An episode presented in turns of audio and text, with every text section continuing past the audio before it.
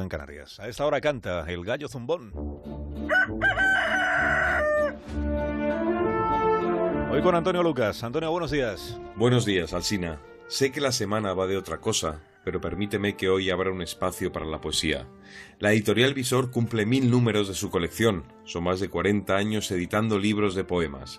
Parece tan solo una cifra redonda, pero es algo más. Es un número insólito, una pasión compartida.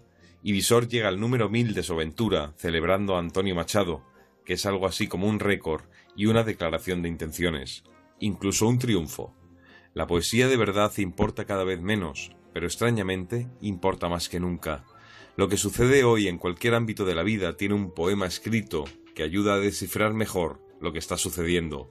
Da igual que sea un desvelo de amor o un desconcierto, da igual el lío de Rajoy o lo de Cataluña, nada mejor que algunos poemas para descifrar el presente, incluso la actualidad. Hacia donde mires, existe algo ya escrito que se ajusta a lo que estamos viviendo, incluso a lo que habrá de llegar. Aunque no lo creas, la poesía anticipa. Todo esto que sucede será más fácil de recordar en un poema que en un periódico, pues es realmente absurdo a lo que estamos asistiendo, y en eso nos ayuda la poesía. Existe una vida más interesante más allá de lo que un titular encierra. En unos pocos años será más importante algún verso que una entradilla de telediario. Es probable que hayamos llegado a la cumbre del absurdo, nuestro presente es un cansancio proyectado en los teléfonos móviles. No dejan tiempo para aburrirnos.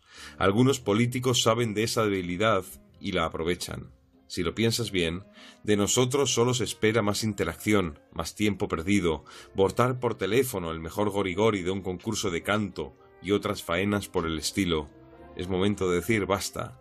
Es tiempo de regresar a Machado, cuando advierte que los conceptos son de todos y se nos imponen desde fuera, pero las intuiciones siempre son nuestras. ¿A qué haremos caso? Machado no pasa de moda, nos ayuda a pensar, y eso es un regalo impagable. Atrevámonos a decir por nuestra cuenta lo que creemos, a no aceptar lo que viene ideológicamente manufacturado. Atrevámonos. Hasta la próxima. Adiós, Antonio. Que tengas buen día.